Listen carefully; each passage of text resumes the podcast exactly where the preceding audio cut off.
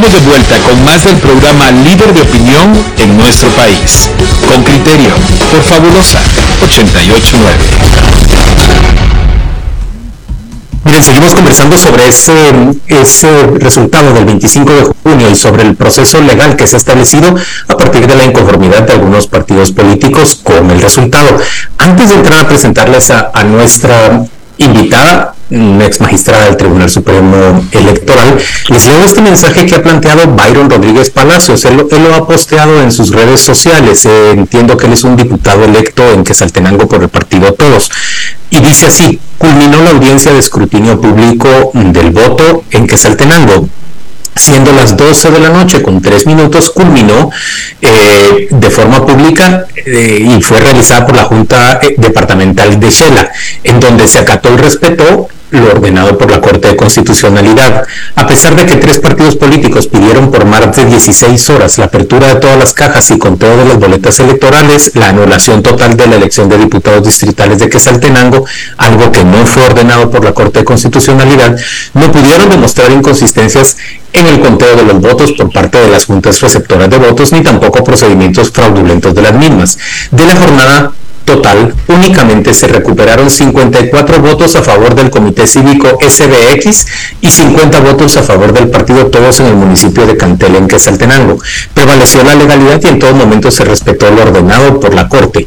Eh, en Shela prevaleció la voluntad popular. Felicitaciones al, fiscal departamental del partido Todos, está diciendo este señor, porque hizo valer su, su punto. Bienvenida a María Eugenia Mijangos, ex magistrada del Tribunal Supremo Electoral. Gracias por acompañarnos hoy para hablar sobre estos amparos, estas acciones, plazos y escenarios rumbo a la segunda vuelta.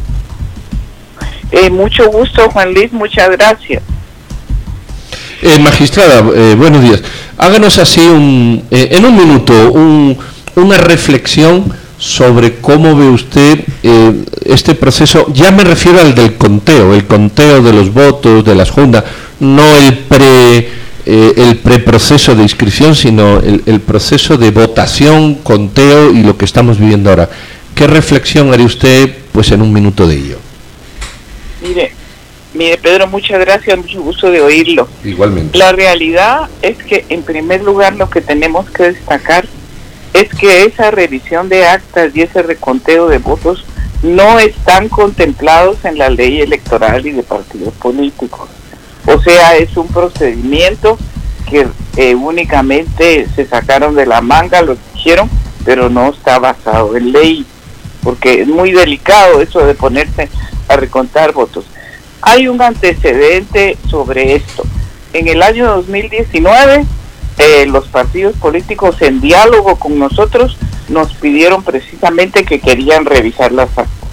Se les acondicionó un lugar especial en el Parque de la Industria, se encomendó a Inspectoría General y la Dirección Electoral. Ustedes conocen a la licenciada López, la calidad de funcionaria y el tiempo que lleva, eh, toda la organización y desarrollo de esto. ¿Y qué sucedió? A los pocos días, cuando vieron eh, lo, pudiéramos decir, eh, pues trabajoso que era el tema y todo lo que tenía, el tiempo que les iba a llevar, se fueron, digamos, retirando del ejercicio los partidos políticos.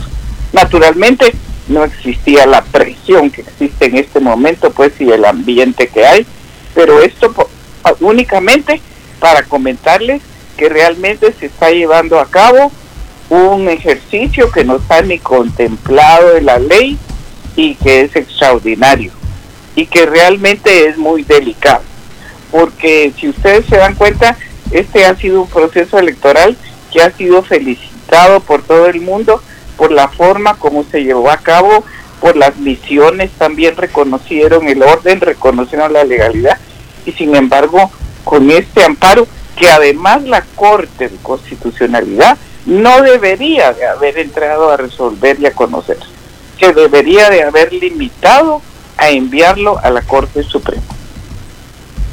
A mí lo que me cuesta entender de ese amparo, María Eugenia, es que la Corte abra incluso la posibilidad de que se dé un reconteo o un recuento de, votos. eso no se encuentra en la ley, eso es legislar por parte de la Corte de Constitucionalidad. Sí, exactamente. Como le digo, eso no está contemplado en la ley. y es algo que verdaderamente solo deberían de poder hacer los mismos responsables, los ciudadanos que estuvieron a cargo de, de esos votos, ¿verdad? Es algo, se está abriendo la puerta para que en el futuro ocurran este tipo de cosas, ¿verdad? Y si ustedes en realidad, yo tengo aquí en mis manos el, el amparo, no, pero sí tengo la resolución emitida por la Corte de Constitucionalidad. Mientras más la leo y le hago anotaciones al margen y todo, yo me doy cuenta que en realidad, como decimos, está jalada, pues o sea, entraron a conocer y a, resolver cuando realmente no había motivo para que lo hicieran. Debían haberse limitado, como ya dije, a enviar el expediente, a remitirlo a la Corte Suprema. María Eugenia, yo tengo la duda, eh, mm, buenos días, mi nombre es Paul Boteo. Eh, ¿Cuáles las ¿Me podría hablar un poquito más alto, perdón? ¿Cuáles serían las consecuencias de que se haga un reconteo de votos? Porque algunos, por ejemplo, ponen de ejemplo ponen eh, lo que sucedió en Estados Unidos en su momento cuando se hace un reconteo o en algunos otros países en donde dicen, miren, pero es que esto ya se ha hecho en otros países. Eh, ¿Por qué en el caso de Guatemala sería peligroso que se haga un reconteo de votos? ¿Qué estamos cambiando de forma conceptual en nuestro modelo de, eh, electoral cuando hacemos eso? Mire, en realidad, como les digo, empezando por el tiempo que llevaría, digamos, lo trabajoso que sería esto, eh, se empezaría a retrasar el, el proceso electoral, las etapas, se trastornarían las etapas del proceso electoral y eso podría tener muchas consecuencias, porque en primer lugar, no toda la población está de acuerdo con esto.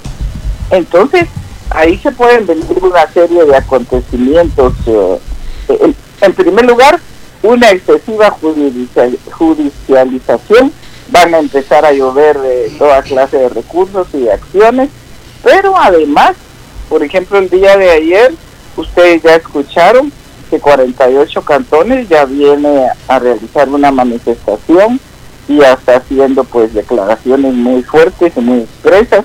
Entonces yo creo que el ánimo de las eh, personas eh, está, está pues muy mal para recibir eh, todas estas cuestiones tan inesperadas y hasta cierto punto eh, pudiéramos decir eh, que ponen un poquito en tela de juicio todo el proceso electoral y el Estado de Derecho. Pero en el caso de Guatemala... Antes de que ustedes me empezaran a interrogar, que ya en que Saltenango terminó el ejercicio y que terminó de una manera satisfactoria, ¿verdad? Pero, pregunta, eh, en el caso de Guatemala el conteo lo hacen ciudadanos.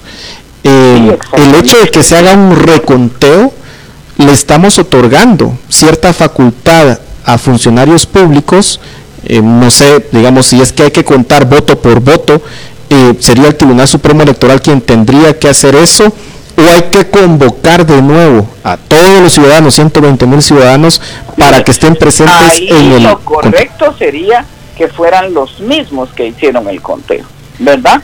En presencia pues de estas eh, de los que lo están pidiendo, pero realmente es una medida extraordinaria, es algo que vendría a causar eh, pues mucho trastorno, no es algo que sea aconsejable ni para el sistema electoral de Guatemala, ni para la democracia, ni para el momento político que estamos viviendo. Porque eh, si ustedes se dan cuenta, tenemos una coyuntura política muy delicada, que con cualquier cosa puede venir un desborde, pueden venir, eh, digamos, la justa indignación del pueblo y pueden ocurrir muchas cosas. Eh, magistrada, yo la escucho atentamente y, me surgen dos reflexiones.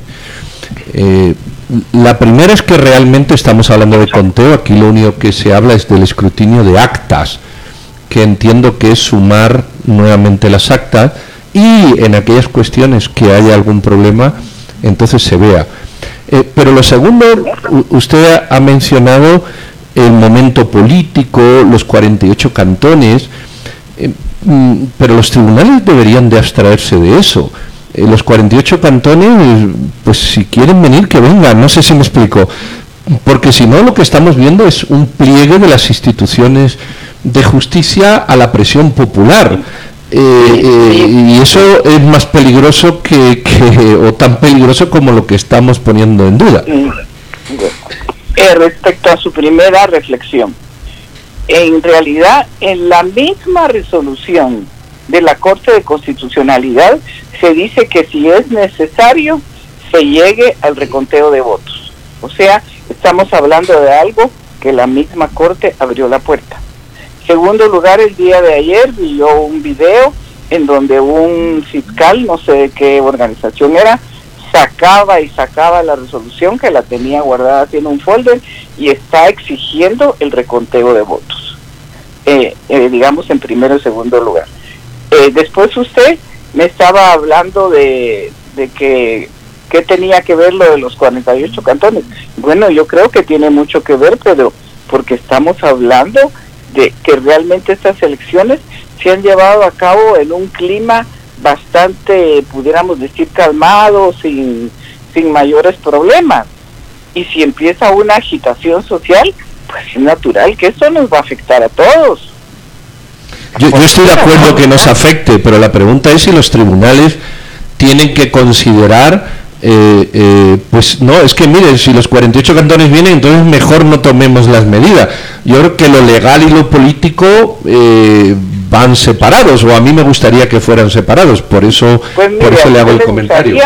pero desafortunadamente yo creo que no es así. Muchas veces estos dos factores se entremezclan, ¿verdad?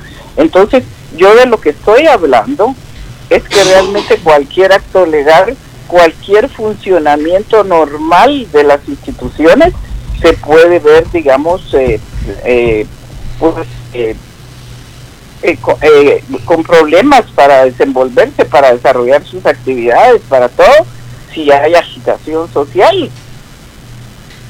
María Eugenia, yo quisiera moverla a reflexionar sobre algo que discutíamos Paul, Pedro y yo hace un momento es significativo que 17% de los electores se haya inclinado por anular su voto. Cuando uno encuentra un voto anulado, e, eso refleja un rechazo directo del votante. Hay un número significativo también de papeletas en blanco, pero la verdad es que esas pueden tener una interpretación más variada o, diversa. ¿Qué piensa usted? ¿Qué significado le ve usted al hecho de que haya superado a todos los candidatos con una mayoría relativa el voto nulo. Sí, mire Juan Luis, para mí lo que refleja eso es un desencanto del sistema político, de la política tradicional. Eh, digamos, en mi entorno así cotidiano, eh, yo escuché varias personas que decían yo voy a votar nulo, voy a votar nulo, porque realmente están decepcionados del sistema de partidos políticos, del actuar de los partidos políticos y del de todo, eh, digamos, se puede decir, es un momento eh, bastante delicado de la coyuntura, porque yo creo que no es ninguna mentira ni ninguna exageración que la población hay un porcentaje bastante alto que está descontento con el rumbo del país. Entonces yo creo que todo eso también se reflejó en ese porcentaje inédito del voto nulo. Creo también que hasta cierto punto se refleja que ya hay más conciencia ciudadana. Y por conciencia ciudadana no estoy hablando así de un, de un concepto estrecho que signifique no, es que hay que ir a votar y hay que cumplir con la obligación cívica. No, con conciencia ciudadana estoy hablando que la gente se entera de la situación de país, no le parece y realmente no le parece tampoco el sistema electoral, no le parecen los partidos políticos tradicionales y entonces se expresa eso a través de su voto nulo. Por lo menos esa es la interpretación que yo le doy, Juan Luis. hay un que quizás quiero ahondar en esa interpretación que usted le da. La ley electoral de partidos políticos dice que si el voto nulo es mayor de la mitad, etcétera, usted lo sabe mejor que yo, eh, se repiten las elecciones. Eh, obviamente no dice con los mismos candidatos, pero sí dice que los partidos tienen que hacer nuevas asambleas y demás. Es decir, yo creo que el espíritu de la ley, y esta es la pregunta o la extensión a su reflexión. Hábleme un poquito más alto, perdón. Sí, le decía que el espíritu de la ley, al, decir que cuando gana el nulo por 50% más uno, se repiten las elecciones y los partidos tienen que hacer nuevas asambleas para designar, el espíritu entiendo que es que hay un rechazo a los candidatos, no al sistema. Es decir, el ciudadano no quiere al candidato. El problema es haberle puesto nulo y no haberle puesto no que se repitan las elecciones. Eso es lo que hay que poner. Que se repitan las elecciones, no voto nulo. Jugamos con el léxico. Eh, eh, ¿Dónde está el concepto de democracia para una mayoría de ciudadanos que dicen quiero que se repitan las elecciones? ¿Qué es lo que significa el voto nulo? Y el sistema dice, muy bien, gracias por participar, pero no las vamos a repetir. Eh, ¿Cómo entendemos el concepto de democracia diluido en esas proporciones que no son acorde con lo que se hubiera esperado? Bueno, en primer lugar le voy a comentar, Pedro, Pedro es, ¿verdad? Sí, señora. Que, por ejemplo, cuando nosotros enviamos el, el proyecto de reforma a la ley electoral al Congreso de la República, contemplaba que las organizaciones políticas debían cambiar candidatos. Así es. Y esa parte convenientemente la quitaron los, los partidos políticos. Entonces queda un poco como sin sentido, ¿va? Porque, ah, bueno, se, se van a hacer nuevas eh, asambleas y todo, pero no se cambian candidatos, quedó potestativo. Y el problema es la perversión que existe actualmente en el sistema de partidos políticos. En primer lugar, podemos preguntarnos, ¿realmente tenemos partidos políticos en Guatemala?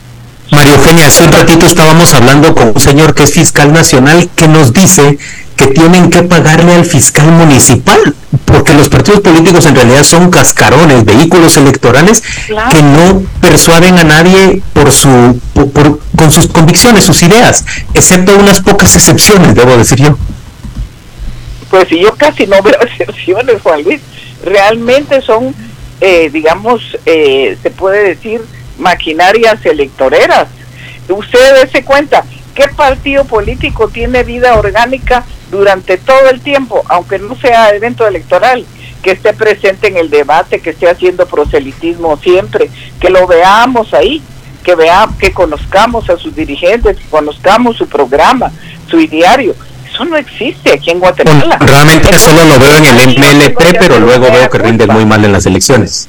Sí, yo diría que yo tengo que hacer un mea culpa ahí, porque realmente, según el artículo 125 de la ley electoral y de partidos políticos, es al tribunal al que corresponde la formación cívico-política de la población y también corresponde, eh, digamos, estar velando por la superación, por, por ejemplo, yo ahí traté de hacer algo, les mandé a pedir a todos que me mandaran sus programas eh, eh, de trabajo, nadie mandó nada, o sea, realmente no son partidos políticos, tal y como usted lo dice, coincidimos, coincidimos plenamente, son maquinarias puramente electoreras, María eso Eugenia. es grave para el país.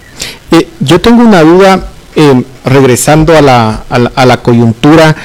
eh, cuando se termine este proceso que ordenó la Corte de Constitucionalidad, que ya vimos que en algunos departamentos ya culminó, faltan unos y se esperaría que en los próximos días culmine todo esto.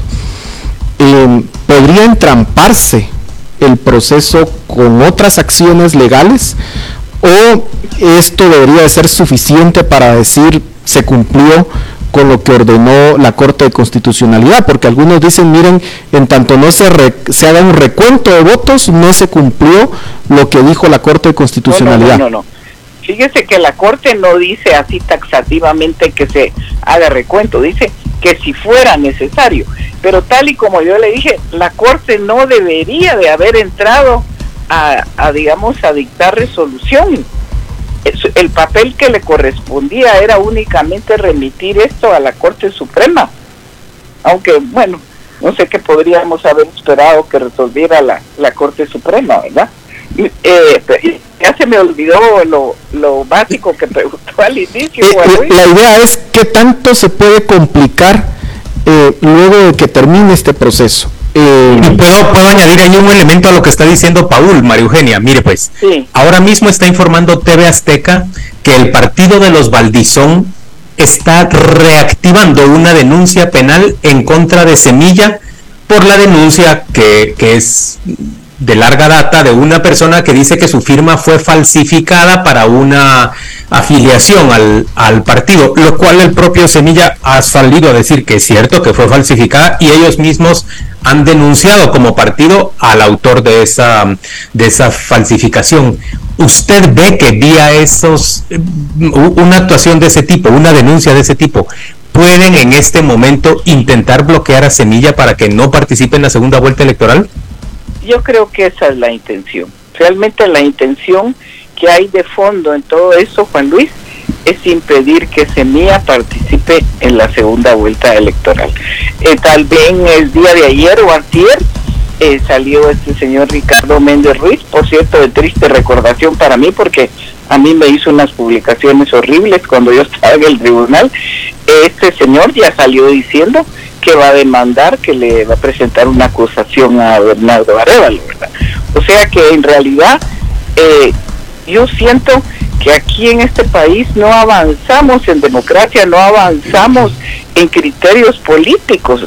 Eh, mire, yo me fui a vivir a Costa Rica hace como 30 años y cuando yo llegué existían partidos políticos de todas las tendencias legalizados. Yo me quedaba con la boca abierta de ver en la universidad la propaganda que había, fotografías de Marx, de Lenin, y yo venía aquí de un entorno donde quemaban libros y, donde realmente había una persecución contra el pensamiento que no era derecha, digamos, o conservador. Entonces, realmente aquí en este país vuelve a resurgir por actores interesados que se ocupan de esto, de revivirlo, ese miedo de la izquierda. Viene el comunismo, aunque esté diciendo eso, en realidad es comunista. Y todo esto, ¿verdad? Entonces eso realmente nos hace mucho daño. No avanzamos en democracia. Le decía todo lo que yo fui a encontrar a Costa Rica. Vemos ahorita que Costa Rica sea una Venezuela, que sea una Cuba. Sigue siendo la democracia, pudiéramos decir, eh, más amplia, más eh, sólida de Centroamérica. Entonces, realmente a mí me desespera ver eh, de veras esta situación en la que vivimos siempre, esta polarización, este enfrentamiento, no saber, digamos, eh, tener una convivencia civilizada entre diferentes pensamientos. María Eugenia, muchas gracias por acompañarnos esta mañana en Radio con Criterio. Se trata de la ex magistrada del Tribunal Supremo Electoral, María Eugenia Mijangos. Vamos a ir a la pausa, volvemos a mencionar sus opiniones oyentes. Mucho gusto, Juan Luis. Gracias. Muchas gracias por estar con nosotros.